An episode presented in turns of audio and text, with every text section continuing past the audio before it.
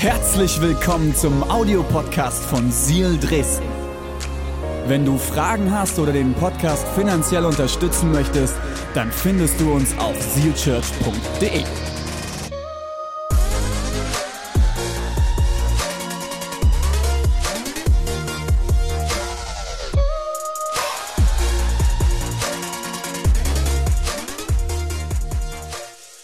Letzte Woche hat unsere leitende Pastorin René uns mit reingenommen, das Thema, wenn Gott scheinbar zu spät kommt. Und er hat dich ermutigt, Wartezeiten mit Gott sind niemals verschwendete Zeiten. Deswegen nochmal die Einladung an dich, hey, hör dir gerne den Podcast an, ist eine absolute Bereicherung für dein Leben. Wir werden heute die Serie abschließen mit folgendem Thema, wenn Gott scheinbar unkooperativ ist. Wenn jemand nicht kooperiert, ist es immer ein Zeichen dafür, dass er widerwillig ist oder dass er ablehnend ist. Und ich finde es krass, in deinem und meinem Glauben gibt es Momente, da scheint Gott gefühlt nicht zu kooperieren. Es scheint einfach nichts zu passieren und du denkst, okay, ich weiß Gott, dass du es kannst, ich glaube es auch Gott, aber warum unternimmst du nichts? Warum machst du nichts? Du betest, du glaubst, aber es passiert einfach nichts. Und äh, das ist eine extreme Spannung. Wir Christen haben ja dann ganz, ganz schnell so ein paar Sprüche parat. Ne? Hey Bruder, Gott hat immer einen Plan für dich, ja? Oder die Wege des Herrn sind unergründlich. Ich glaube, auch wenn in diesen Aussagen ein Funke Wahrheit steckt, hilft es nicht unbedingt weiter.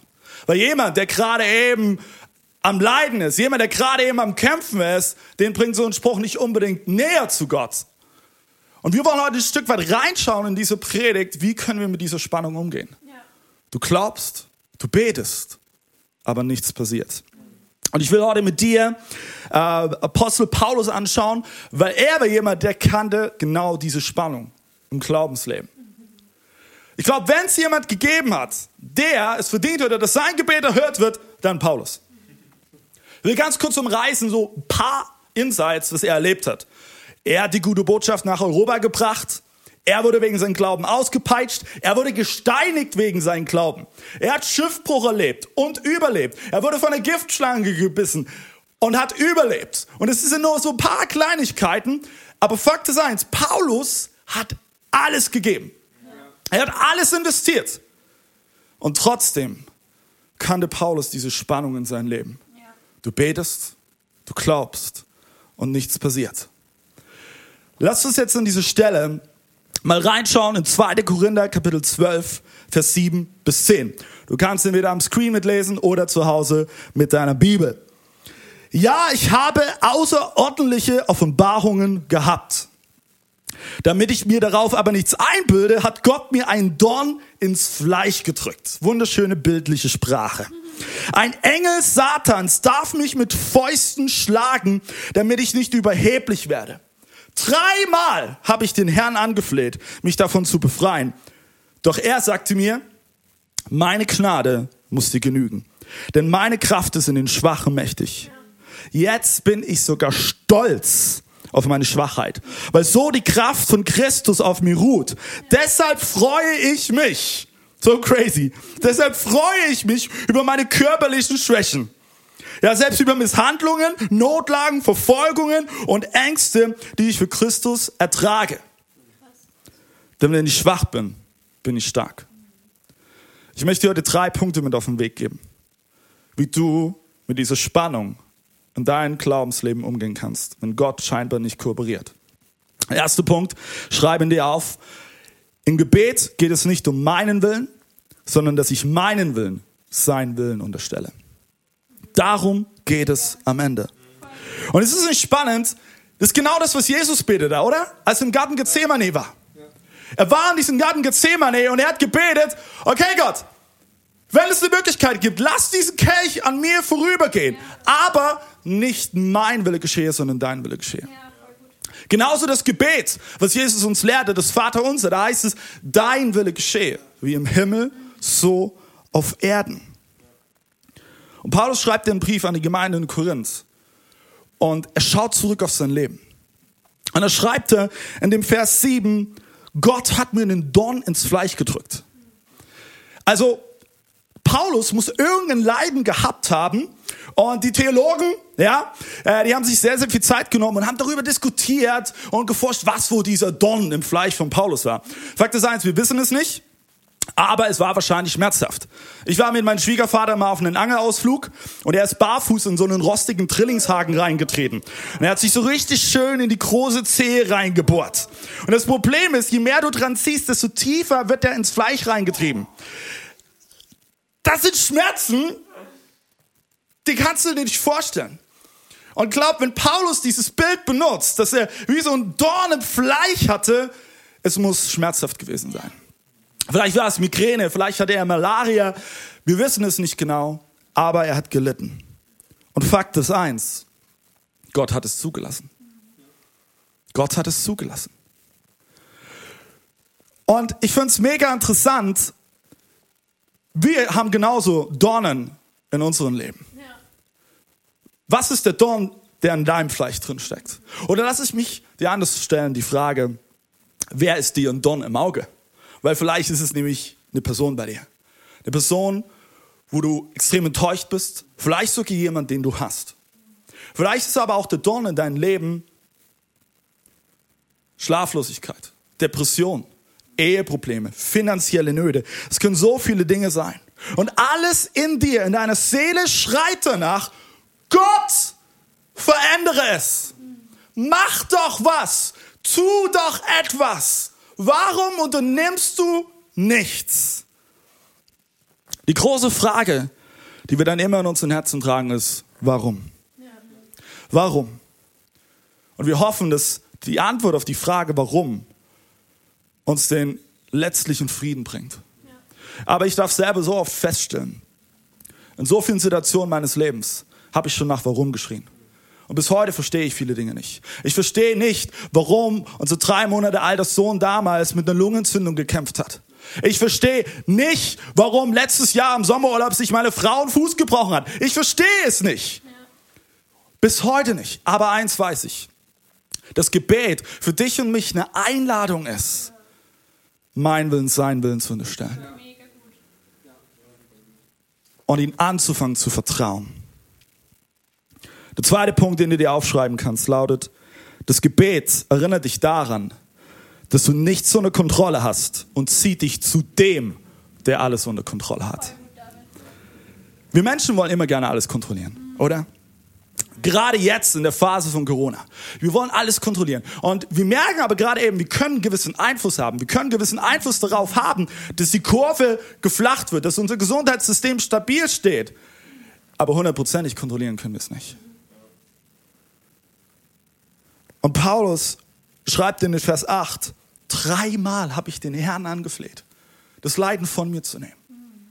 Und ich glaube persönlich, das waren nicht einfach nur ein paar drei Gebete, wo Paulus gesagt hat, ach bitte Gott, nimm doch mal die Schmerzen von mir. Mach doch mal bitte. Ich glaube vielmehr, das waren Phasen in seinem Leben, wo er gebittet hat, gefastet hat, gefleht hat. Gott, nimm dieses Leiden von mir. Und nichts passierte. Vielleicht betest auch du gerade eben. Gott, bitte nimm die Schmerzen von mir. Bitte rette meine Ehe. Bitte hilf mir aus der finanziellen Not. Bitte schenk mir Kraft, aus der Depression auszubrechen. Bitte schenk mir neuen Mut. Und du betest und fastest und flehst genauso wie Paulus. Aber gefühlt passiert nichts. Wenn ich David Gott wäre, ich würde wahrscheinlich mit dem Finger schnipsen und ich würde es einfach von dir nehmen. Aber sind wir ehrlich, so einfach ist es nicht. Weil dann wäre es kein Glaube mehr, dann wäre es ein Wunschkonzert. Aber es hätte nichts mehr mit Glauben zu tun. Und es ist so interessant, was Paulus für eine Antwort von Gott bekommt. Lass uns nochmal reinschauen in Vers 9. Da antwortet Gott ihm, meine Gnade muss dir genügen, denn meine Kraft ist in den Schwachen mächtig. Hätte ich diese Antwort von Gott bekommen, hätte ich gesagt, Gott, willst du mich eigentlich verarschen? Sorry, wenn ich das so sage. Hey, du siehst schon mein Problem, du siehst meine Herausforderung und jetzt sagst du, meine Gnade soll dir genügen. Wow! Mega cool. Und das ist der Moment, da fangen wir als Menschen an zu verhandeln, oder? Ja. Hey Gott, ne? Du weißt doch, wenn du die Schmerzen von mir nimmst, ich könnte viel effektiver sein. Hey Gott, wenn du meine Ehe rettest, hey, ich werde mich auch immer gut um meinen Ehefrau oder meinen äh, Ehemann kümmern. Hey Gott, wenn du die finanzielle Not von mir nimmst, ich werde anfangen, wirklich sparsam zu sein. Und wir verhandeln mit Gott. Doch Gott sagt bei dieser einen Sache, nein. Meine Gnade muss dir genügen. Was ist eigentlich Gnade? Ich glaube, Gnade ist der Moment, wo Gott sich dir bereitwillig hingibt und voller Freude deine Nähe sucht, um dich zu segnen. Ich glaube persönlich, das ist Gnade. Vielleicht sagst du gerade eben, hey Gott, das ist, was ich brauche. Aber Gott schaut dir heute in die Augen und er sagt, ich bin alles, was du brauchst. Ich bin alles, was du brauchst. Meine Gnade soll dir genügen. Ja, Gott könnte es tun. Ja, Gott könnte alles von dir nehmen. Aber ich glaube, manchmal lässt er Dinge zu, damit du Gott in einer Art und Weise lebst wie noch nie zuvor in deinem Leben. Und das sind diese Momente, die kannst du schwer beschreiben. Jahre später, vielleicht in einem Gespräch, stellt dir jemand die Frage, ey, wie, wie, wie konntest du das überstehen? Wie, wie, wie bist du damit umgegangen? Wie hast du das überlebt? Und du kannst einfach nur sagen, allein durch Gottes Gnade. Und dann schaust du vielleicht wie Paulus mit Abstand zurück auf dein Leben. Du stellst fest, diese Phase war wie eine Warteschleife. Hast du schon mal erlebt, wenn du bei einem Telefonkonzern, wir wollen keine Namen nennen an der Stelle, anrufst und du hängst in so einer ekligen Warteschleife? Und so eine nervige Stimme sagt, please hold the line. Und dann kommt so eine eklige 90er Jahre Musik, wo ich mir jedes Mal denke, hey Leute, wir sind mittlerweile ja, mehr als 2010, es könnte mal ein bisschen bessere Musik kommen, wenn ich schon warten muss. Und je mehr Zeit vergeht, desto mehr steigt das Aggressionslevel in dir. Und du denkst, ey, wirklich, ich, ich hau gleich den Hörer an die Wand.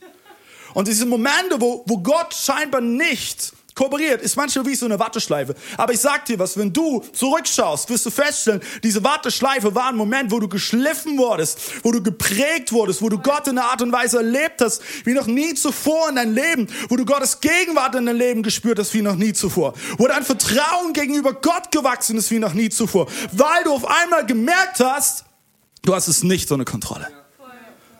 Du hast es nicht im Griff. Es geht nur mit Gott. Warteschleifen machen keinen Spaß, aber sie lassen dich wachsen. Der dritte Punkt, den du dir aufschreiben kannst, lautet, im Gebet geht es nicht primär um die Beantwortung deiner Fragen, sondern um dein Vertrauen. Wir wünschen uns gerne, dass wir Antworten bekommen. Und ich finde es unglaublich stark, wie Paulus in Vers 10 schreibt, Deshalb freue ich mich über meine körperlichen Schwächen, ja selbst über Misshandlungen, Notlagen, Verfolgung und Ängste. Denn wenn ich schwach bin, bin ich stark. Ist es nicht unglaublich? wenn ich das lese, denke ich, hey Paulus, bist du verrückt? Aber ich glaube, Paulus hat etwas verstanden in all seinem Leiden. Es sind nicht die, die Erfolgsmomente, die mich wachsen lassen, die mich zu dem machen, der ich bin, ja. sondern es sind die Momente, wo ich nicht anders kann, als mich in eine totale Abhängigkeit zu Jesus zu begeben. Ich habe vor einigen Wochen habe ich erzählt, dass ich, ich bei einer Yechi, meine Frau, eine Lungenentzündung verloren hatte. Und es war dieser eine Abend, ich saß bei ihr an diesem Krankenbett und ich wusste, okay, es ist wirklich knapp. Und ich bin rausgegangen aus diesem Zimmer. Und es war der Moment in meinem Herzen, wo ich realisiert habe, okay Gott, du bist dran. Ich bin raus. Ich bin an einem Moment, ich, ich, ich habe nichts unter Kontrolle. Ich kann auch keinen Einfluss darauf nehmen. Und ich habe mich in eine totale Abhängigkeit zu Jesus begeben. Und auf einmal war die Situation noch nicht gelöst.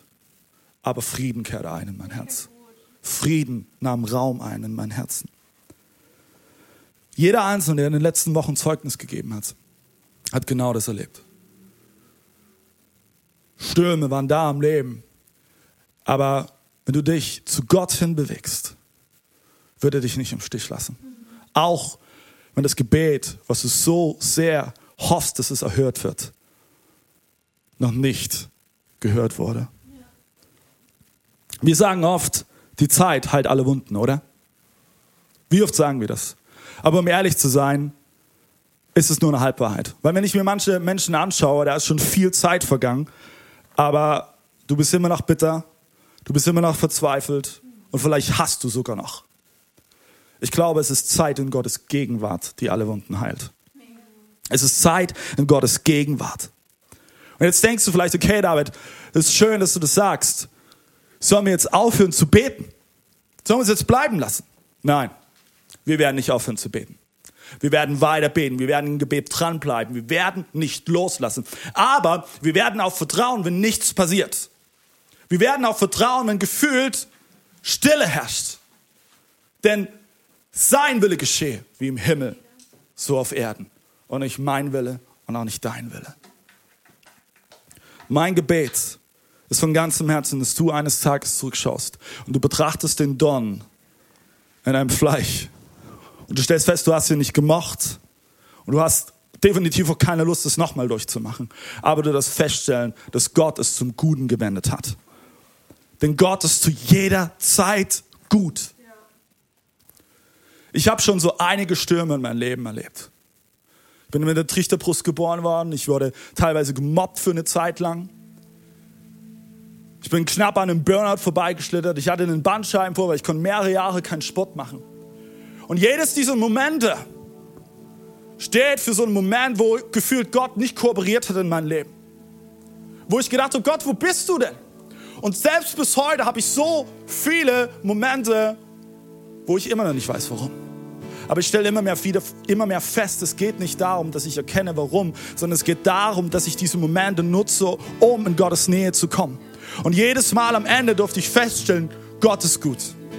Gott ist gut alle Zeit. Und das möchte ich dir heute zusprechen. Ganz egal, in welchem Sturm du drin stehst, ganz egal, in welcher Situation du drin stehst und gefühlt Gott nicht kooperiert und du verzweifelt bist, du darfst dich heute an diesem Sonntag auf die Wahrheit stellen. Gott ist gut. Er meint es gut mit dir. Er liebt dich von ganzem Herzen. Er ist für dich. Er sieht deine Tränen, er sieht deine Schreie, er sieht deine Verzweiflung, er sieht deine Wut. Aber Gott ist gut zu jeder Zeit.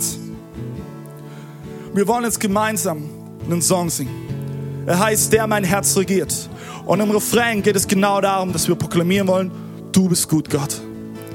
Und ich möchte dich einladen, selbst wenn du gerade eben es von deinem Verstand her nicht glauben kannst und es dir so schwerfällt, diese Zahlen über deine Lippen zu bringen, fang an, dich auf diese Wahrheit zu stellen. Fang an, es auszusprechen. Du bist gut, Gott. Du bist gut, Gott. Denn diese Wahrheit ist unumstößlich und steht für dein Leben.